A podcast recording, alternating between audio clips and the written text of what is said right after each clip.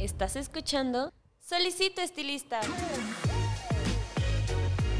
Un podcast creado por Alto Peinado. Un espacio donde se cortarán y peinarán ideas de belleza. Bienvenido. Pase y tome asiento.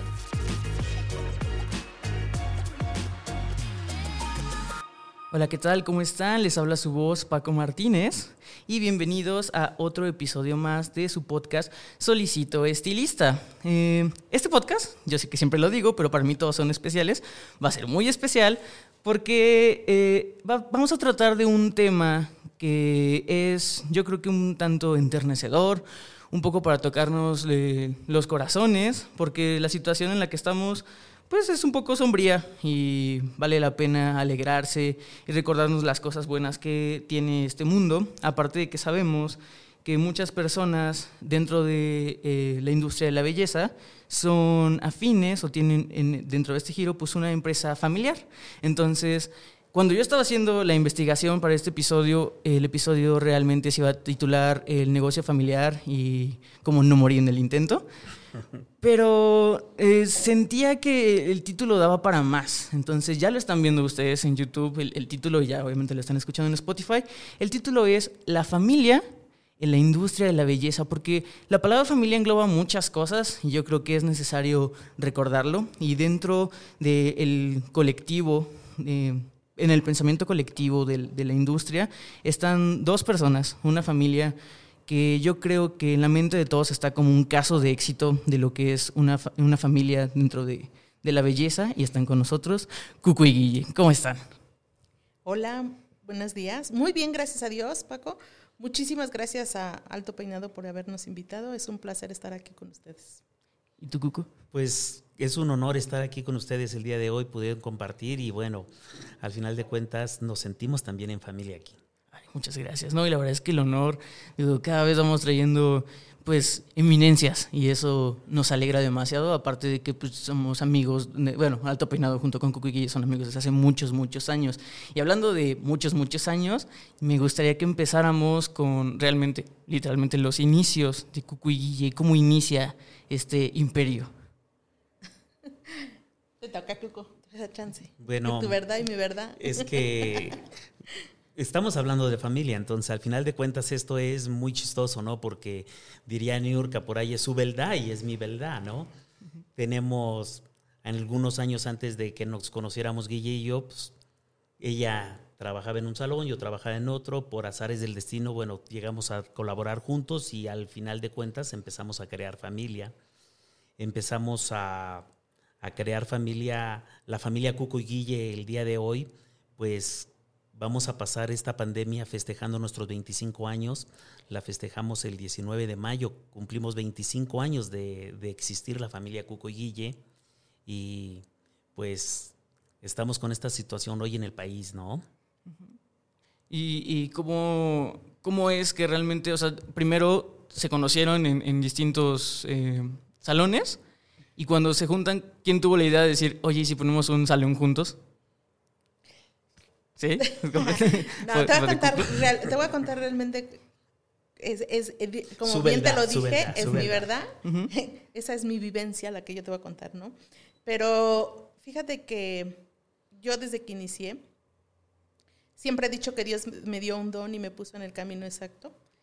Eh, realmente yo creo que sí tenía una necesidad, una necesidad de salir adelante, una necesidad de superación este, eso me hizo luchar por, por lo que quería. Y empecé en un, en un salón y recuerdo que, que, siempre mi inspiración era decir, yo quiero, quiero trabajar y quiero estudiar, ¿no? quiero hacer una carrera. Pero afortunadamente caí en un lugar que era un salón de belleza en Polanco y descubrí, descubrí que, que realmente podía yo crecer ahí, que era diferente la belleza ahí al lado de donde yo vivía. Donde yo vivía pues eran saloncitos pequeños, realmente nunca me inspiraba, nunca hubiera imaginado o querer ser estilista. Ahí no me lo imaginaba, por eso quería ser administradora. Pero cuando llegué a Polanco y vi los salones y vi todo eso, realmente fue una manera de decir, sí quiero aprender, sí quiero, quiero ver, me gustaba, me apasionaba. Eh, empecé a trabajar y luego tuve la fortuna, por eso dije, de que me gustara, de que Dios me diera un don, porque definitivamente tuve la fortuna de intentarlo y ver que era muy fácil para mí hacerlo. Entonces, eh, recuerdo perfectamente, entré en septiembre y en diciembre ya era peinadora, según yo, ¿verdad? Entonces, este, salí y me fui a un salón. Me acuerdo que tenía yo dos compañeras, que justamente esas dos compañeras eran compañeras y amigas de Cuco. O sea, ve cómo es el destino.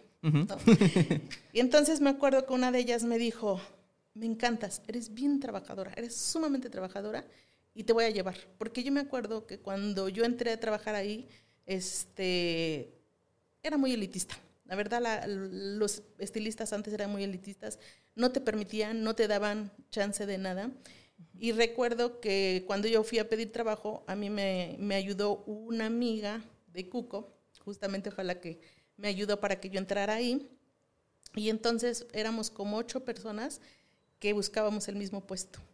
Y definitivamente dijeron que no lo teníamos que ganar. Y entonces yo era de las que entraba primero y me iba al último con tal de ganarme el puesto. Y me gané el puesto. Y eso le, le gustó a la, a la a mi patrona, mi segunda patrona, que fue la que dijo que, que, movida, me la voy a llevar. Y entonces justamente este, ellos se salen en, en noviembre, se salen a poner salón y en diciembre me voy yo con ellas. Y, y, recuerdo perfectamente, me, dio, me da risa ahora que me acuerdo porque llegué con ella y me dijo, ¿qué aprendiste a hacer? Y yo dije, pues a peinar. Y yo dije, eh, bueno, ¿por qué me pregunta eso si solo pasó un mes? Y en un mes no pude volverme peinadora. Pero lo que sí tenía eran ganas, muchísimas ganas.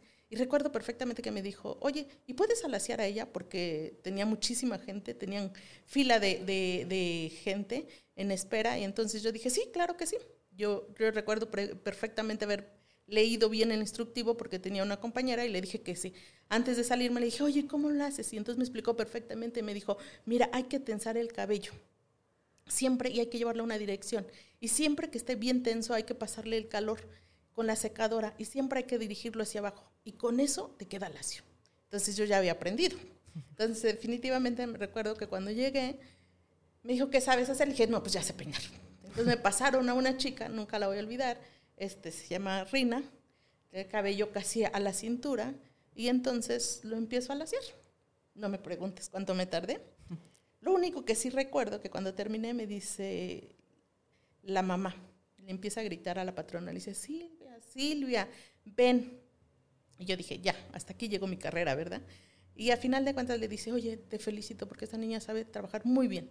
A partir de hoy quiero que la haga cada ocho días. Y de ahí, pues ya me hice peinadora. Y azares del destino, después cayó el Señor. Entonces, ahí empezamos a ser compañeros de trabajo. Desafortunadamente para los dueños, yo creo que no eran, no tenían tanta visión y a final de cuentas entraba muchísima gente y yo creo que como entraba, pues les entraba el flujo de dinero y entonces, pues yo creo que se empezaron a gastar más de lo que debieron haberse gastado. Pues llegó un momento en que ellas se desesperaron, eh, se pelearon y se separaron. Y entonces justamente nosotros nos fuimos con una de ellas, los dos. Y empezamos en Pueblito de Teca, del Chamizal. Y otra vez a ella le va muy bien. Había, eran muy pocos salones. O sea, la verdad es que ese, en ese entonces era una, yo digo que una etapa de salones vírgenes, lugares donde llegabas y no había salones y entonces había muchísima gente y les fue muy bien. Lamentablemente tampoco se supo administrar y empezó a, tener muchos faltantes de dinero. Eh, nosotros éramos muy fieles. Yo era muy fiel a, ser empleada y seguía yo el paso de ser empleada y la verdad en mi visión no había más de poner un salón. Pero sí recuerdo que nos llevaron a un lugar bien feo, que era, había como un taller mecánico que había que pasar y las clientas sufrían. Y había muchas clientas que me decían, no, ya no quiero venir acá, por favor, salte de este salón, tú vales mucho, nosotros venimos acá. Y yo vi varias clientas así, una clienta que un día se me puso a llorar. Y entonces yo me inventé eso de, no se preocupen, no se preocupen, voy a poner mi salón, no se preocupen, voy a poner mi salón. Y así les decía. Entonces un día fuimos el 10 de mayo, bajamos al, al centro comercial de Kentucky, donde tenemos el primer salón. Y entonces se había caído, era el puente roto y se había caído el puente y el centro comercial había tronado. Entonces había dos locales abiertos y todos los demás cerrados. Y entonces empezamos a jugar y me dice él, este, le digo, vamos a abrir un salón. Y me dice, ah, sí, escoge tu, escoge tu local. Y entonces yo dije, ah, bueno, me gusta este. Y me aprendí el nombre del, del dueño, porque decía ahí, este señor Casino. Entonces llego y estoy haciendo a mi clienta, una de las que siempre me decía, y me dice, ya, Guille, por favor, ¿cuánto vas a ir? Le dije, no te preocupes, no te preocupes, ya me voy a ir, ya tengo local. Y me dice, ¿en serio? Le digo, sí. Dice, ¿dónde vas a abrir? Le digo, aquí en el, en el centro del Puente Roto. Me dijo, ¿en serio? Sí. ¿Quién te va a rentar? Y yo, el señor Casín. Y entonces empieza a reír y me dice, ¿cómo eres de mentirosa? De verdad eres una mentirosa. Y le digo, ¿por qué? Porque el señor Casín es mi marido y no te ha rentado nada. y entonces sí, justamente, estaba yo mintiendo. Y me dijo algo que no se me olvida, me dijo, mira, pero si algún día lo quieres, ahí estamos. Wow. Y eso fue el 10 de mayo. Y el 18 de mayo ya nos habían corrido. porque alguien dijo, o a lo mejor yo misma, porque yo les decía a las clientas que, que no se preocuparan, que yo iba a abrir mi salón. En realidad yo no iba a abrir un salón, no tenía dinero. O sea, no había posibilidades de cómo abrir un salón, pero era la manera como que yo sentía que entretenía a mis clientas o les daba una esperanza para que no me abandonaran y yo seguía ahí, porque la verdad es que estaba muy feo y aparte tampoco nos pagaban y cosas así y seguíamos aguantando nosotros. Entonces, después de eso, pues a final de cuentas le llega a los oídos a la patrona y la patrona pues nos da las gracias y nos corre el 18 de mayo. Y justamente yo tenía ya, la verdad, pues sí eh, me, hice de una clientela bastante fuerte. Yo me acuerdo que tenía muchas clientas, tenía novias citadas ya para el sábado. Entonces yo dije, wow, ¿qué voy a hacer de aquí al sábado? Entonces Cuco dijo, pues vamos con por el, le hablamos al señor Casi. Y le habló y dijo, aquí están las llaves. Mi marido no está, nos contestó la, eh, la señora y su esposa, que ya en paz descanse, ya falleció, y dijo, este vengan por las llaves. Mi marido no está aquí, pero vengan y aquí están las llaves y cuando lleguen les hacemos el contrato, cuando llegue mi esposo hacemos el contrato, hacemos todo, y nos pues, órale. Llegamos y vimos que era una boutique. Entonces tenía ciertos, ciertos espejos, ciertas vitrinas. Me acuerdo que había un espejo grandote y había una vitrina y ahí es donde yo peinaba. Y abrimos el sábado, 20. luego, luego. Nos despidieron jueves, nos despidieron jueves 17, no 18 como dice ella. Tuvimos que abrir en dos días y la verdad es que abrimos un local, nada más levantamos la cortina y se abrió. Nos tuvimos que adaptar a lo que había de energía de luz que nos fallaba todo el día. Tuvimos que empezar con las sillas del comedor de la casa. Entonces, o sea, fue una manera, la gente del centro comercial dice, es que es un salón fantasma, abrió de la noche a la mañana y, y lo más importante, el, primer día que abrimos lo llenamos. Wow. O sea, nosotros no teníamos para pagar la renta, no teníamos nada, pero con lo que metimos el primer día, nosotros sacamos la renta del mes, con la, venta del primer día. Teníamos 5 mil pesos para dar el primer depósito y, y, el, y en el sábado sacamos lo de la renta. Este, y a final de cuentas había protección de giros y nos querían sacar de ahí. Sí, se hizo una junta, todos votaron para ver si nos quedábamos o nos íbamos, porque así como dijo Cuco, nos llamaban el Salón Fantasma y sí decían, pues se tienen que ir porque a final de cuentas es una protección de, de giros y hay un salón y hay una barbería. Pero afortunadamente, al haber llevado muchísima gente, nos ayudó a que todo el centro, los locatarios votaran por nosotros y nos quedáramos. Y así solo han pasado 25 años. Seguimos ahí mismo. ¿Siguen ahí mismo? ¡Wow! Está... ¿Y, los demás no? ¿O sí? Eh, uno de los salones cerró, pero aunque abrieron, pero ya diferentes dueños, pero sí el, el, que, el salón que no quería dejar a, entrar, que no nos quería dejar entrar y que se jurara un amor eterno con Cuco, se fue. No, o sea, es una, es una gran historia, ambas verdades. sí, sí, sí, sí. Bueno, es, es, es, una, es una manera diferente de verlo, ¿no? Porque yo soy más de números, más de todo. Guille es más a lo mejor de, de, corazón, ¿no? Ella cree que la vida nos la da y punto, ¿no? Y yo soy mucho de prevenir las cosas o de pensarlas o de verlas y me gusta jugar siempre a ganar. Y la verdad es que allí habíamos jugado a perder, porque nosotros cuando abrimos el primer salón, pues no había una economía, no había nada, no había algo que nos respaldara. Yo me acuerdo mucho que los sueldos que nos debían atrasados del salón a donde trabajamos antes nos los habían pagado con un coche usado, viejo, que no tenía papeles, todo, ¿no? Y cuando nosotros logramos sacar el primer día que abrimos lo de la renta, pues ya, luego la gente que, que, nos siguió y se fue a trabajar con nosotros, yo me acuerdo de una chica, Romy, que ella hoy radica en Guadalajara, para mí la considero una de mis mejores amigas, ella, me acuerdo que era la única que hacía color en el salón y había una persona también que tenía su distribuidora, todo, y me dice, ¿qué necesitas para poder trabajar? O sea, las cosas se nos dieron. Llegó, ese mismo día que nos despidieron, llegó el contador también del salón y, se fue con nosotros y nos acompañó. Dijo, no te preocupes, yo te, yo te ayudo a arreglar licencias, permisos, todo. El, el de la distribuidora llegó y me dijo, ¿qué necesitas? Me acuerdo que entre los dos sueldos, Guille y Cuco ganaban 5 mil pesos quincenales. Era lo que ganábamos nosotros, 5 mil pesos quincenales. Y la renta del local ya de entrada eran 5 mil pesos quincenales, o sea, mensuales. Entonces, no teníamos para la renta, pero teníamos que abrir. No teníamos un contrato, no teníamos producto, no teníamos nada. Y todo se nos fue dando. Entonces, tú despertaste hoy, te corrieron y el sábado ya teníamos una deuda de 80 mil pesos, por decirte algo, ¿no? Nada más entre producto que nos prestaron, todo. Y allí, cuando nosotros empezamos a trabajar la primera semana, la verdad es que la clientela nos aceptó tan bien y nos fue tan bien que la primera semana, y ahí es a donde digo, le mando un súper saludo a, la señora Yolanda Suazo porque es la que nos dio la patada de, la buena suerte. Me acuerdo mucho que yo la conocí cuando trabajaba con Rafael del Prado y le, le hablé y le dije, Yola, no tengo más que para comprarte cuatro sillas. ¿Me puedes vender cuatro sillas? Y ella me dijo, ¿qué necesitas? Pues no tengo nada. No tengo nada, porque lo que teníamos eran las sillas de la casa, ¿no? La luz, pues trabajábamos con lo que tenía el local. El espejo, pues era un espejo que tenía la tienda de ropa, donde la gente se veía la ropa que se compraba. Y la clientela aún así nos aguantó todo. Le decíamos a la clientela que tenía que llegar con el cabello lavado porque no teníamos un lavabo. Y, la señora Yolanda fue la que agarró y me dijo, bueno, te voy a mandar el lavabo, te voy a mandar las mesas de manicure, te voy a mandar todo.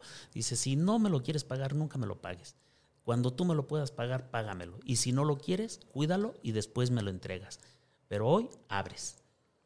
Y cuando fuimos Guille y yo a pagarle el dinero, porque ya teníamos para pagarlo, me acuerdo mucho que nos sentó en su escritorio y agarró y dijo, a ver, dame los metros de tu local. No, pues son tantos, serán 56 metros con lo que nosotros abrimos el primer local. Y ella agarró su hoja, que a todo mundo se lo hace así, es su forma de vender, y empezó a hacernos el plano, el dibujo, aquí va a ir una recepción, aquí va este tocador, aquí va este otro tocador, todo. Y ella fue la que nos dio la patada de la buena suerte de que nosotros, nosotros abriéramos un salón de belleza. Esas son parte de las anécdotas que nosotros empezamos a vivir, ¿no? Y, y pues al final de cuentas era un salón retomando un poco el tema, ¿no? 100% familiar, pues éramos, para empezar era Guille y Cuco.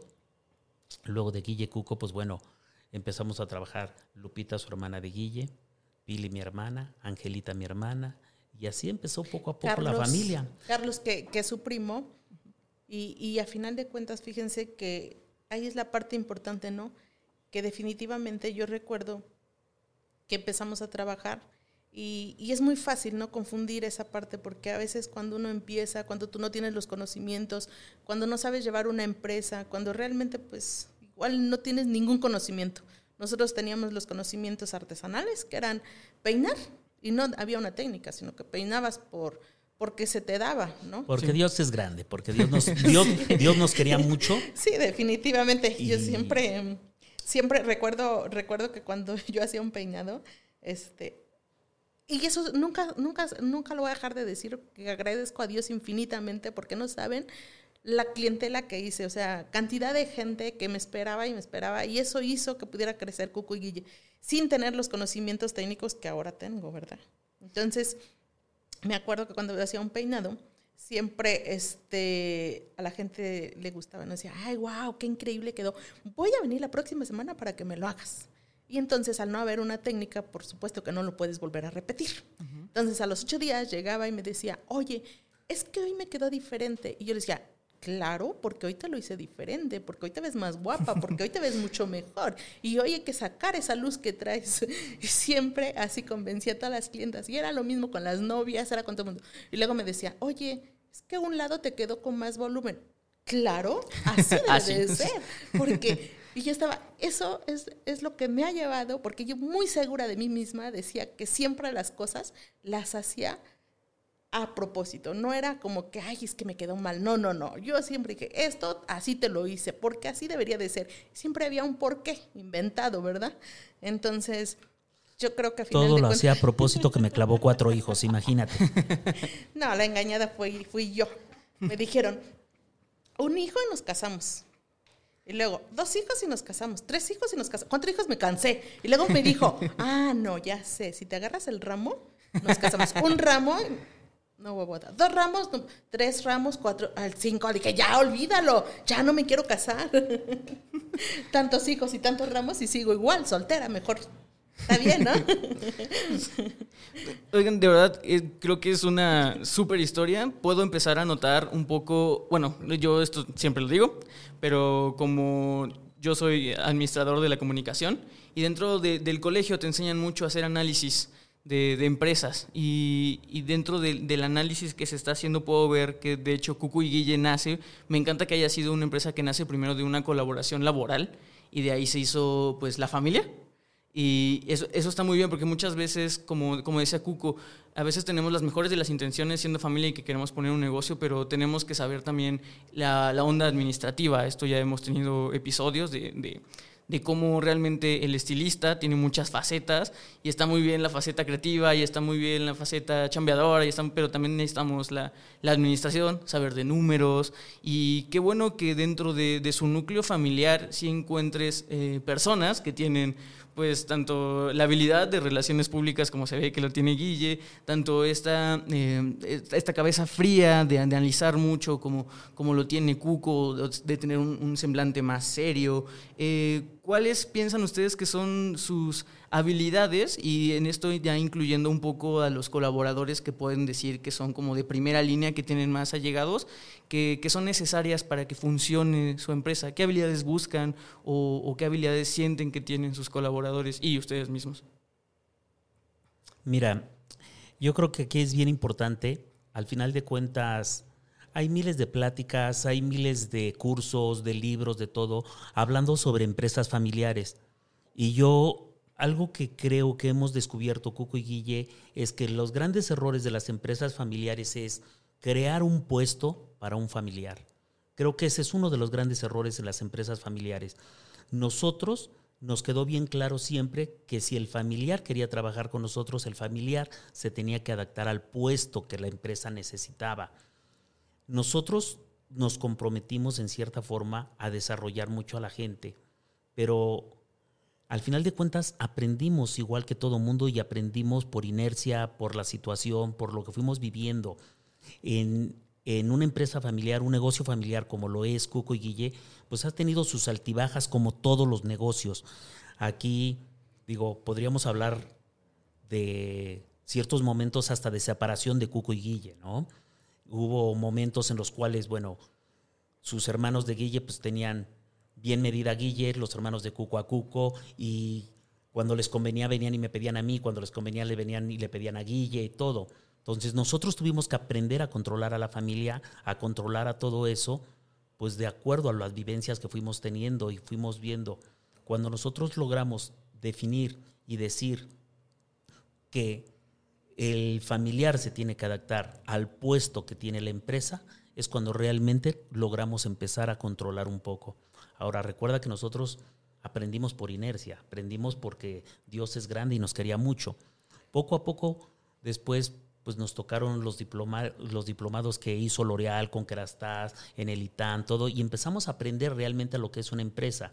Yo siento que el éxito, así como es tu calidad técnica el día de hoy, también es tu calidad humana, lo que es la administración el día de hoy para una empresa, yo creo que ya no nomás es la calidad técnica, no, él diría por ahí un, un libro que alguna vez leí, dice, el que tú seas el mejor peluquero no te hace que seas el mejor con el cliente.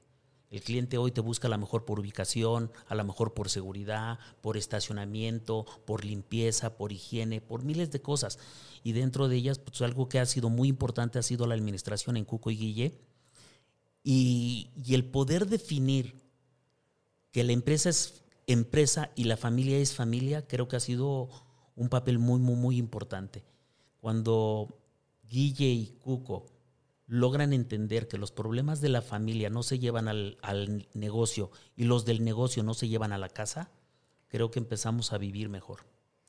Creo que desde el, desde el inicio, el, el, empezar a entender Cuco y Guille, que eran los principales, que era la cabeza, y, y, yo te lo voy a decir de mi parte, el día que yo empecé a ver que esto era un negocio, que a final de cuentas era una empresa, y que sí, y sí traje a todos mis hermanos y que yo quería que todos mis hermanos salieran adelante porque dirían por ahí, enséñalos a pescar, no les des el pescado. Pero también algo que entendí era la parte de que ser parte de la empresa era ser la parte más fundamental con todos los compromisos, con todas las obligaciones y que ellos tenían más obligaciones que a lo mejor cualquier empleado. Porque lamentablemente yo y se lo sigo diciendo, chicos, eh, sé que no escogieron ser de mi familia, sé que a lo mejor les molesta hacer esta parte, pero tienen un gran compromiso, porque a final de cuentas lo que ustedes hagan es lo que van a hacer los demás. Eh, como bien te lo mencionaba desde el principio, yo creo que entender Cucu y Guille, que era la parte más importante, te voy a hablar por mí, porque a final de cuentas algo que tenía siempre en mi cabeza es que yo era una, una chica que estaba empezando, una chica que empezó con la ilusión de ponerse un salón y que a final de cuentas yo creo que era mi parte importante de, de esa empresa era el 50% y luché por ese 50% porque, porque a final de cuentas yo no decidí ser la esposa ni compañera, nada, era socia. Y esa socia tenía los mismos derechos, tenía las mismas obligaciones y a entendernos, hacer entendernos esa parte sin tener la comunicación nosotros, pues fue una batalla, fue una lucha de poder. Este, ¿Por qué crees que no me he casado? Hasta que gané. Pero a final de cuentas, algo que entendimos él y yo es que queríamos formar una empresa, que teníamos un fin en común y que teníamos que respetar. Teníamos que respetar ciertos, ciertos puestos que teníamos y teníamos que tener la comunicación. Y que a final de cuentas, solo él, él y yo éramos los únicos afectados. ¿Por qué? Porque efectivamente él tenía un grupo, yo tenía un grupo, este, había una división totalmente este, de dos bandos y que giraban, aparte, yo recuerdo que a veces él agarraba el mío, yo al suyo y armábamos, eran nuestros fusiles y nuestros, con qué nos disparábamos, eran ellos, ¿no? Pero cuando llega el momento en que dices, voy a analizar qué es lo que quiero y cómo lo quiero y qué quiero, porque lo quiero a futuro y lo quiero para mis hijos. Entonces es realmente cuando empezamos a desarrollar, es realmente cuando empezamos a crear, empezamos a desarrollar un equipo, ver que podíamos hacer que otras personas pudieran replicar y que pudieran hacer lo mismo que nosotros y que podíamos ganar más. Que a final de cuentas, si nosotros nos entendíamos, porque si nosotros dos somos la cabeza, nosotros teníamos que tener la comunicación, teníamos que tener el respeto y empezamos a tener esa parte de, de pláticas y empezamos a entender muchas cosas y yo creo que el respeto nos ayudó muchísimo. Cuando marcamos nuestras reglas y algo que aprendí mucho, es no rompas tu regla, no rompas esa regla, porque el día que tú rompes esa regla, pues ya acabaste.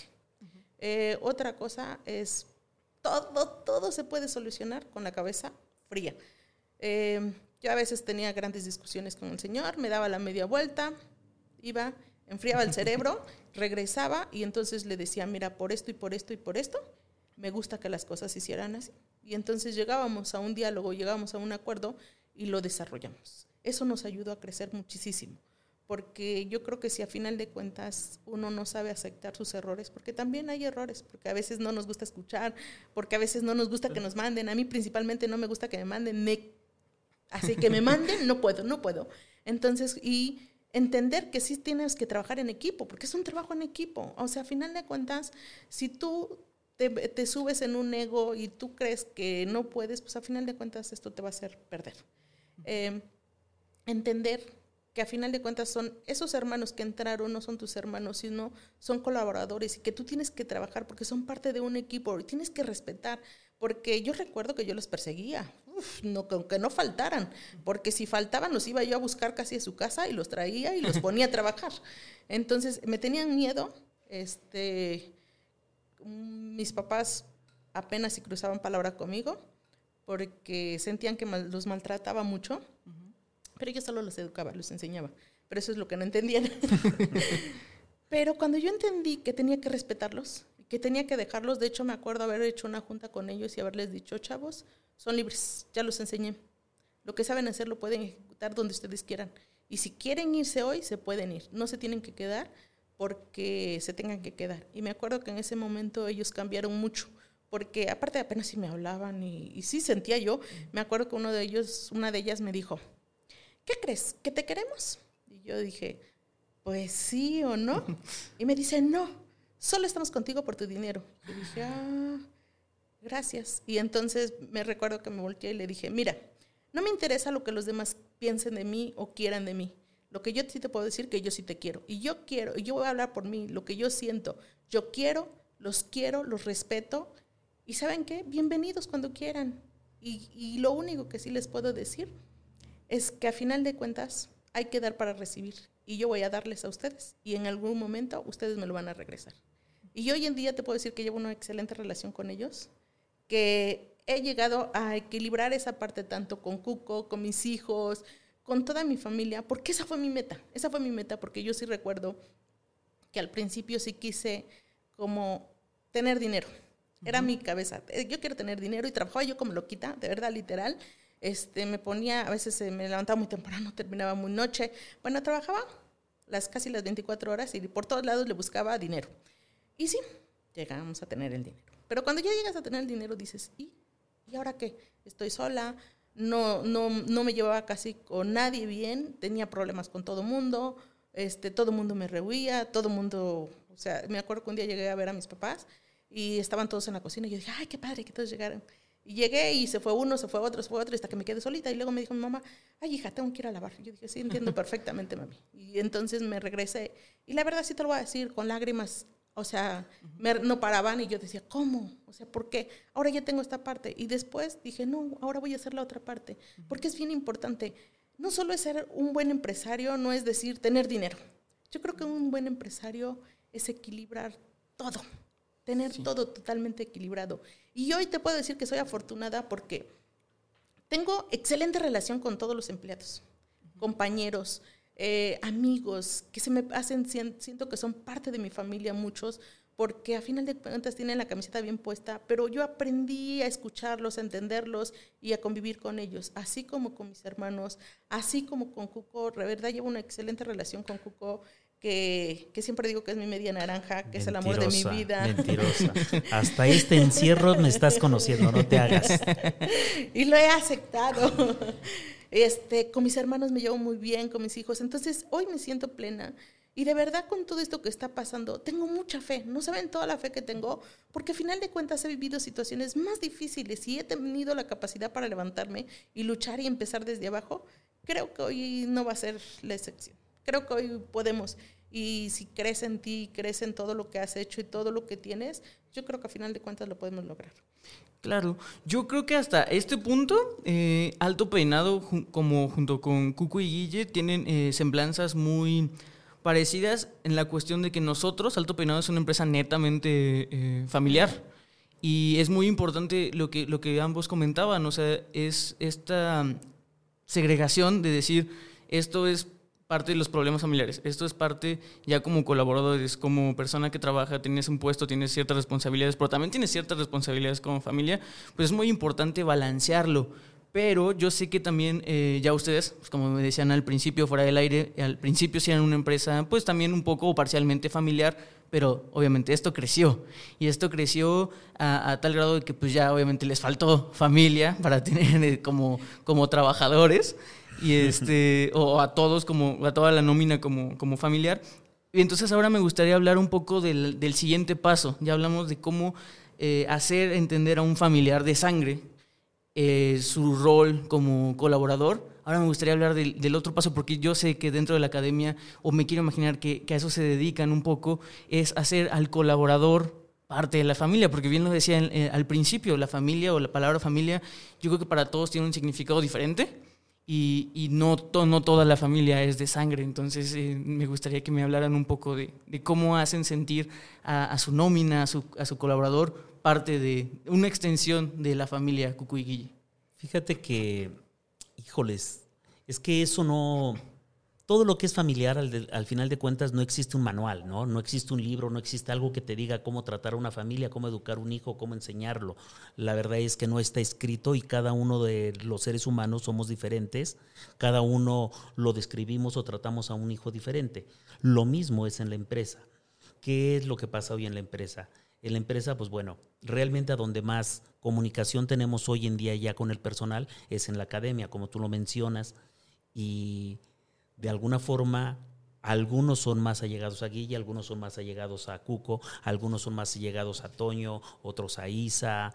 Al final de cuentas, Isabel es la administradora, que es hermana de Guille, Toño es mi cuñado, que es el que lleva sistemas, y así va creciendo la empresa. Cada uno, el, equipo primordial, pues bueno, tenemos bien claro en la cabeza que somos una familia y, y cada uno tiene que hacer su papel y cada uno tiene que eso es algo que en cierto momento, cuando la empresa tiene un crecimiento, se perdió un poco en Cuco y Guille, ese tipo de comunicación. Después, este, pasamos por una etapa también de, los problemas de, que tiene la Ciudad de México, que son problemas de seguridad. Y tuvimos unos problemas de seguridad por los cuales también nosotros nos desligamos totalmente de la empresa y, y, bueno, estábamos hasta llegó un momento en el cual quisimos desaparecer Cuco y Guille, ¿no? Hoy estamos retomando otra vez el volver a que la gente sepa, sobre todo la gente nueva, ¿no? La gente que ya tiene con nosotros, tenemos gente que tiene 20 años, que tiene 15 años, que tiene 10 años, que tiene 5 años, pero la que tiene menos de 5 años, que tiene 3, que tiene 2, que tiene un año, pues no sabe qué es Cuco.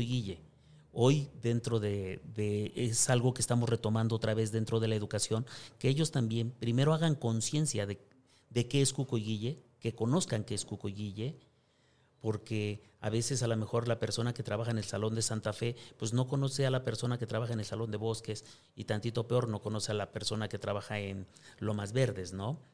Y hoy estamos tratando de que se sepa primero qué es Cuco y Guille antes de enseñarlos a aprender a secar, aprender a hacer un corte, que primero sepan los valores de lo que era Cuco y Guille, de lo que es Cuco y Guille hoy en día.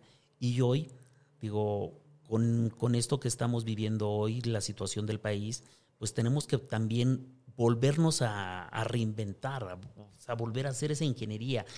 Va a cambiar todo, vamos a tener que hacer manuales, vamos a tener que hacer procesos, va a tener que haber este, ciertas reglas en, nuestros reglamentos. Una, algo que, que le decía yo a Guillo, a Isa, creo que ya la familia Cuco y Guille, la empresa Cuco y Guille, hoy el día no se puede dar el lujo tener a un colaborador que hable mal de la empresa. Esa es una de las reglas que el día de hoy estamos poniendo como más penada. Si no puedes trabajar o no puedes hablar bien de donde tú estás viviendo, no deberías de estar con un Cuco y Guille. O sea, eso es algo muy, muy importante.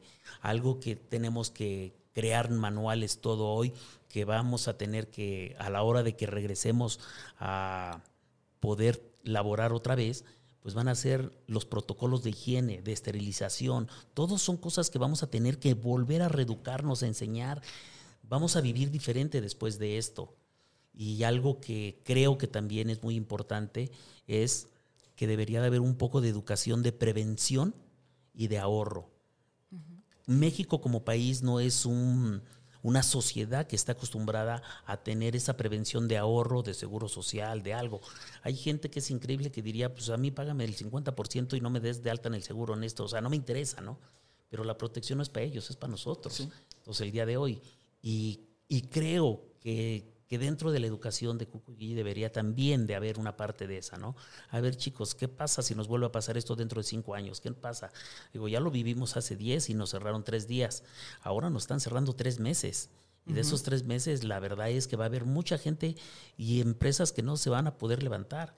Y, y México, la pequeña industria, casi todo en México es empresa familiar, al final de cuentas, empresa. Y dentro de lo que es la belleza, las empresas familiares, creo no sé si el 80, 90, no sé qué porcentaje de las empresas hoy, de verdad, de verdad, dentro de la comunidad de la belleza, son empresas familiares. Sí.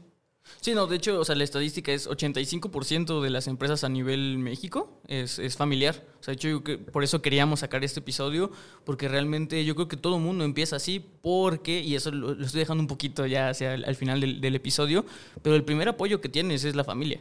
Entonces, creo que de ahí nos vamos a poder empezar a, a- a mover, como ustedes decían. Pero antes de llegar a ese tema, me gustaría tomar un poco el tema de ya, me- ya- vimos un poco eh, lo que es traspasar, que es Cucu y Guille, hacia los colaboradores, pero también conozco y entiendo que tienen marcas, cuatro marcas, si no, si no lo dije bien. ¿Cómo hacen para traspasar el mensaje ahora a la familia empresarial para mantener su esencia dentro de todas estas marcas? Pues mira, yo creo que algo que, retomando a la parte del, del- del equipo, parte del equipo, cómo lo vuelves de la familia, cómo haces que esas se pongan la camiseta de cada marca y que hoy en día debo de agradecerles muchísimo el apoyo que nos dieron ahorita con todo esto que está pasando. Pero mira, yo creo que uno de los factores importantes que nosotros hicimos como Cucu y Guille desde el principio fue querer no solo ser parte, que ellos fueran nuestros trabajadores, no, no son nuestros trabajadores, son nuestros compañeros, son nuestra parte de nuestro equipo, es, es ponerte en los zapatos de ellos, caminar con ellos, enseñarlos a caminar, porque muchas veces nosotros tenemos muchísima gente que viene de provincia y que realmente le cuesta hablar, que la verdad le cuesta acercarse a la gente enseñarlos, enseñarlos que ellos tienen ese mismo valor, que son seres humanos, que valemos lo mismo, que estamos compuestos de lo mismo. Eh, realmente darles esa fuerza motiva, porque es motivacional todo eso, trabajar todos los días con ellos. Y para eso pues definitivamente qué hicimos, trabajar con marcas, con empresas y con sobre todo con empresas que daban este integración de equipo, eh, yo creo que les metimos de, de todo un poquito de, de cursos. Es la única manera que tú puedes ayudar que ellos no solo crezcan profesionalmente, sino que su autoestima también crezca. Y yo creo que cuando tú apoyas a esa gente, cuando tú lo das de corazón, hay muchísima gente muy agradecida. De verdad que hay gente que, que hoy la veía y que decía, este, no te preocupes, cuando regresemos me pagas, ¿no? No te preocupes, cuando salgas de esto, este, me pagas. Esa gente, yo me pongo a ver y digo, es la misma gente que yo he compartido con ella, es la misma gente que yo he apoyado, es la gente que yo le enseñé a salir adelante, es la gente que yo le di un valor y que le dije, tú vales, vales igual que yo y tienes el mismo derecho que yo, tienes el derecho de compartir una mesa, un restaurante, tenemos los mismos derechos, porque, porque tú eres un ser humano que vales lo mismo que cualquier otro. Entonces yo creo que eso es fundamental para Cucu y Guille y ha hecho que esas personas crezcan, que esas personas, como bien te lo mencioné, han crecido profesionalmente, que hoy en día hay muchísimas que dicen, nunca me imaginé conocer el mar, nunca me imaginé conocer otro país, nunca me imaginé el verlos, qué realizados están, el verlos, qué felices están, con eso nosotros ya nos realizamos. Entonces, eh, crear esa parte de, de, de que tú como empresa, primero entender que ninguno es menos, todos somos importantes, todos somos funcionales y todos somos un equipo. Eh, yo cuando me siento con ellos y platico con ellos, yo siempre les doy el mismo valor que tengo yo, porque todos yo creo que valemos lo mismo. Claro. Y vamos a empezar a hablar, eh, me gustaría también que le dieran un consejo a la audiencia que realmente, aparte de ser madre de familia, padre de familia, es madre y padre de familia de una uh, familia de la belleza, que tienen sus estéticas. Eh, sabemos que ahorita lo del confinamiento genera, yo creo que mucha ansiedad, mucha tristeza, y a veces siempre es bueno palabras de aliento, palabras de apoyo. Me gustaría que, que ahorita les dijeran algo, o cómo, cómo llevar, o cómo les de, un tip para cómo sobrellevar esta, esta cuarentena y darle pues este confort que su familia, ambas, tanto la familiar como la empresarial, necesita. ¿Qué consejo les darían? Mira, yo creo que cualquier consejo que demos hoy son sentimientos encontrados, porque cada ser humano está viviendo una situación diferente.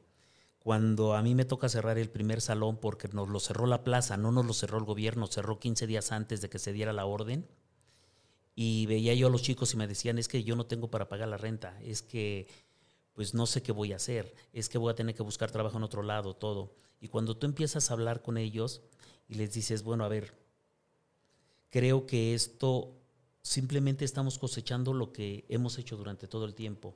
Esto no se puede hacer de la noche a la mañana, es lo que se ha ido viviendo. Lo único que, les decía yo en ese momento, cuando hablé con ese primer grupo, era, chicos, vamos a regresar y en cualquier momento tenemos que regresar. Y cuando regresemos, siempre va a ser un área de oportunidad. Y el área de oportunidad va a ser para quien mejor preparado esté y, y va a ser para quien de verdad quiera trabajar. Y por supuesto que nosotros estamos en el, en el mismo canal con ellos de que vamos a regresar con más fuerza a todos y que todos van a tener un crecimiento, que todos vamos a buscar nosotros de que lo que el apoyo que ellos nos dieron todo se vea gratificado de alguna forma a la hora de que esto regrese y se reactive. Claro.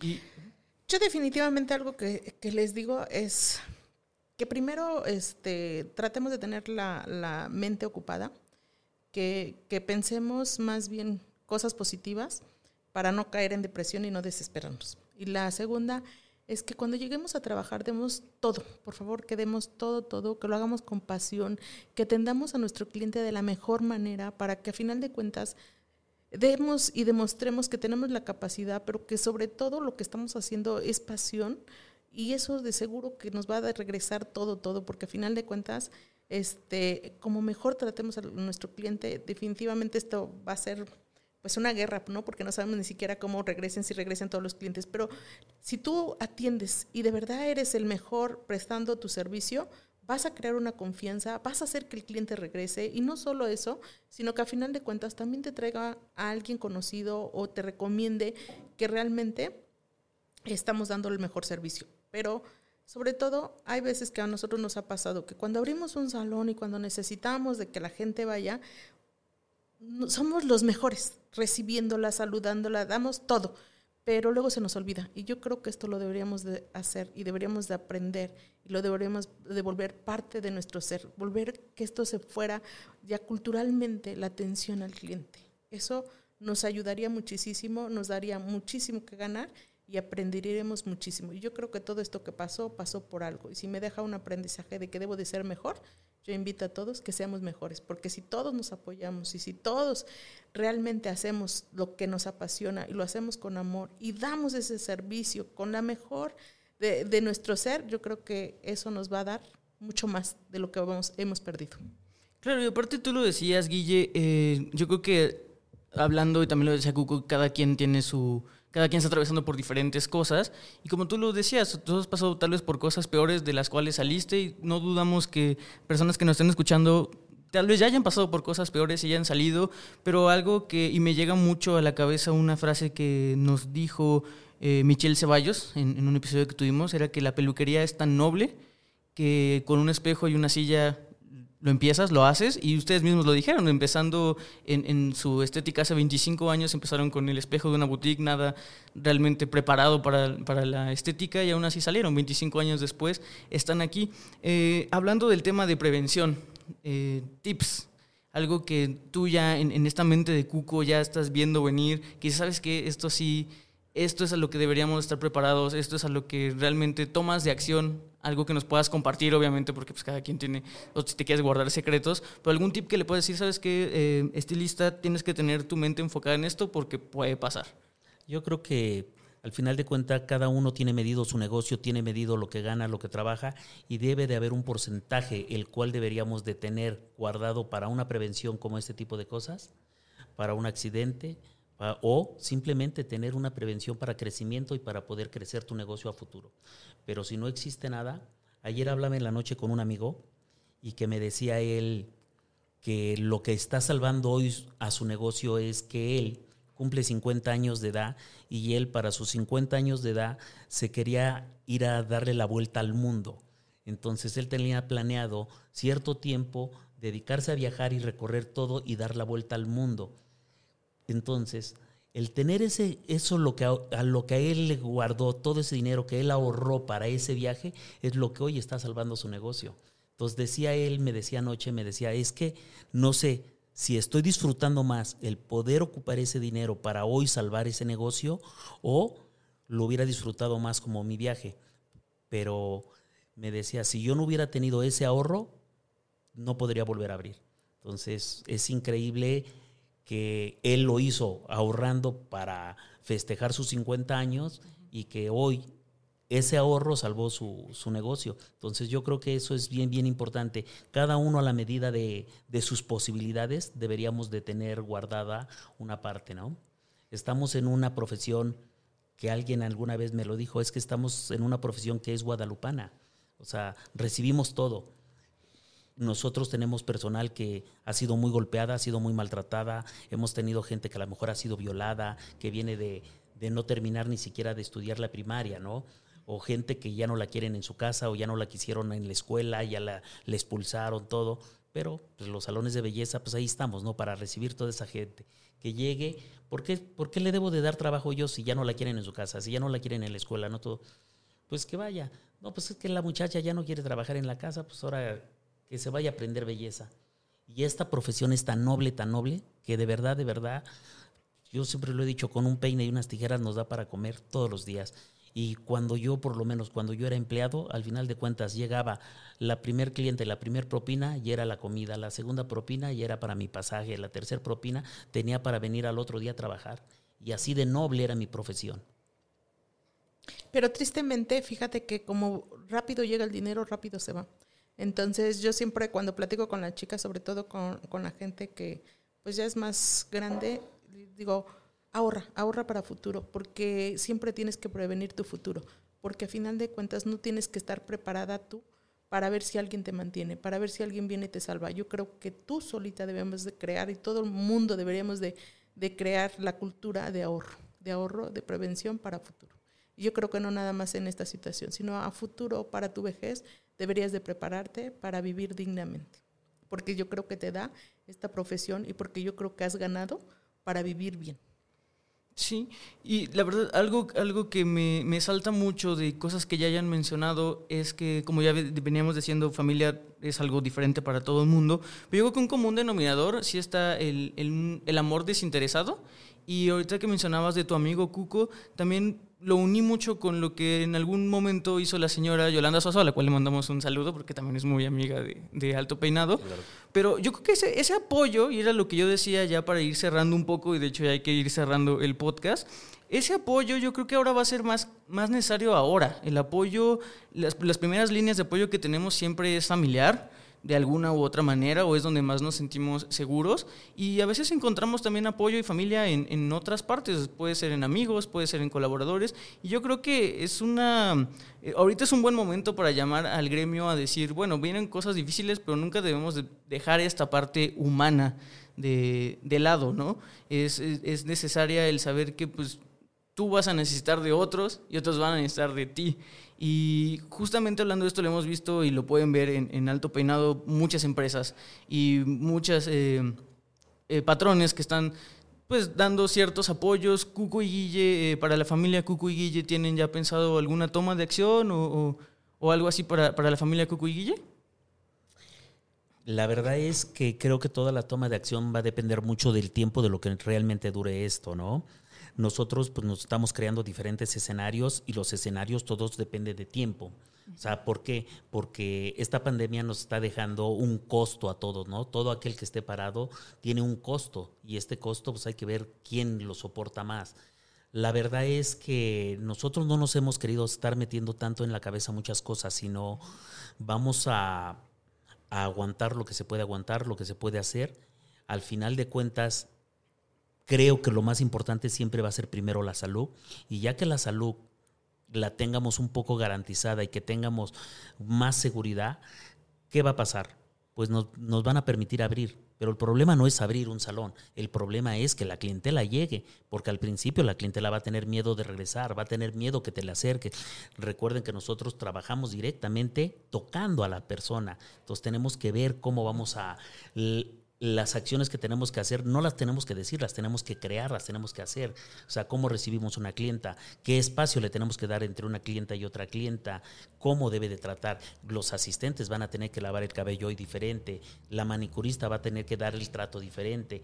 O sea, todo ese trato directo es a donde creo que eh, va a estar el área de oportunidad y esa área de oportunidad, pues bueno, va a hacer que poco a poco nos, nos reactivemos Ya que nos reactivemos, pues bueno, vamos a ver realmente el costo que a la empresa le va a costar esto y al final de cuentas, pues bueno, es, vamos a recibir un, un negocio con deudas que pues hay que volver a trabajar y hay que volver a pagar y hay que volver a cubrirlo y ya hay que medir en qué tiempo vamos a volver a estar arriba y por lógica y por, por supuesto que vamos a vivir.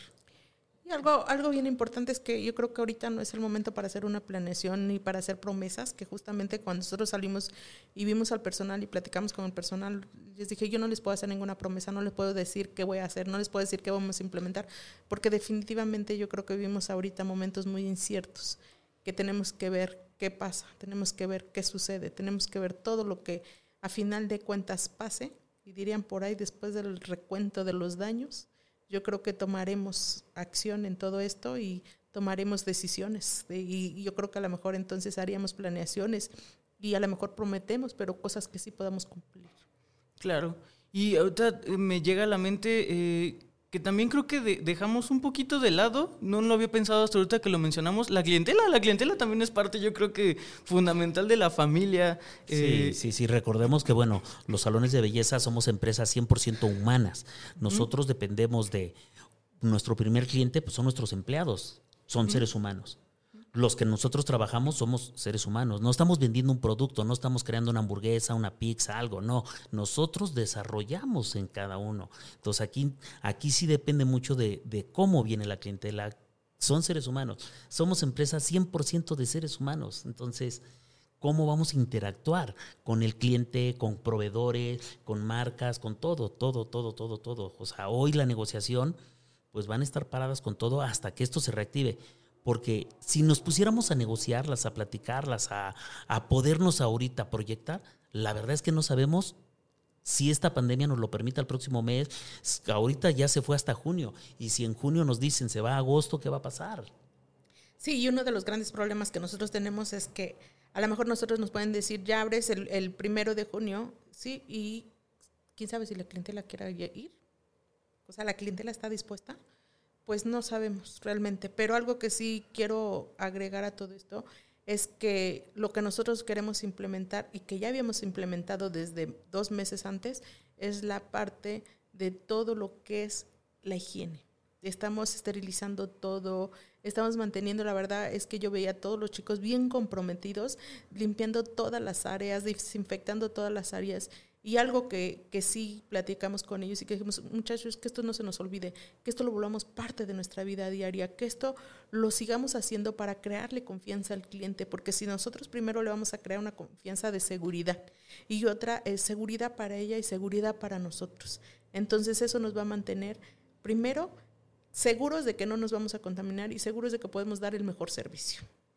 Sí, e, eso por parte de, o sea, eso como mensaje hacia los profesionales. Yo creo que también todos los profesionales son clientes. Entonces, ahora sí, ya para cerrar, eh, algún mensaje directo que le tengan a, la clientela, porque eh, le hemos enfocado mucho hacia el profesional, pero directamente a la clientela me, gustaría un, mensaje de apoyo, como ustedes decían, pues invitándolos nuevamente a que cuando todo esto pase, obviamente, este, pues, no, no, tengan miedo, se acerquen. Me gustaría que, que les dijeran que, que cada quien sabrá qué medidas tomar, pero pues ellos saben, ¿no? Ya para cerrar, me gustaría que les dijeran algo. Primero, yo quiero agradecerle a toda mi clientela, porque a final de cuentas tengo clientas, como bien los mencionaba, desde que abrimos el salón, pero tengo clientas de más tiempo.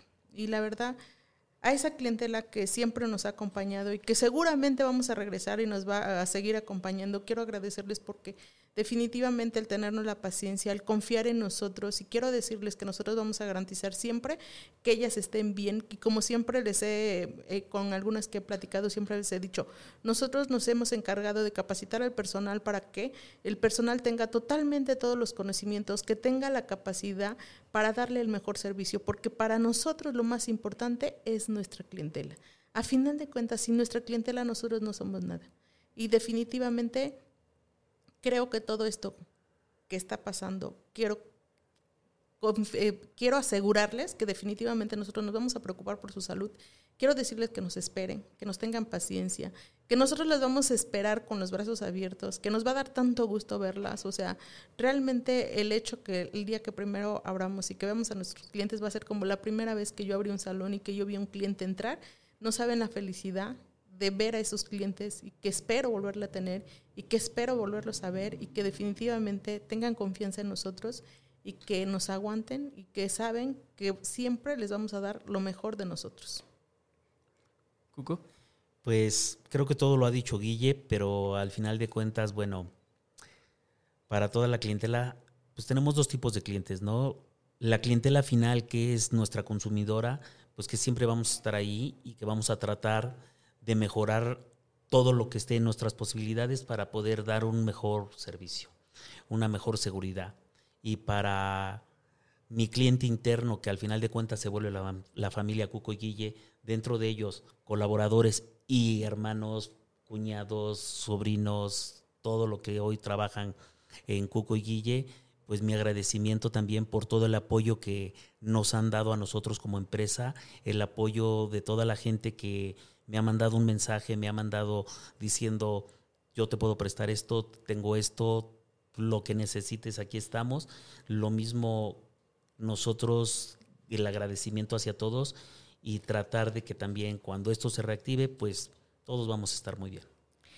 Y aparte al equipo de Cuco y Guille, de verdad quiero decirles que no se desesperen, que confíen en nosotros, que saben que siempre nosotros hemos estado ahí para apoyarlos, que hemos creído en ellos y que espero que ahora ellos crean en nosotros y que realmente los esperamos, porque a final de cuentas realmente no sé cuántos puedan regresar y cuántos no, pero definitivamente chavos saben que los queremos mucho, que son parte de la empresa, que son parte de nuestro equipo, que son el equipo es fundamental y que de verdad, de corazón, saben que los apreciamos mucho y que los esperamos ver nuevamente y que me va a dar mucho gusto verlos.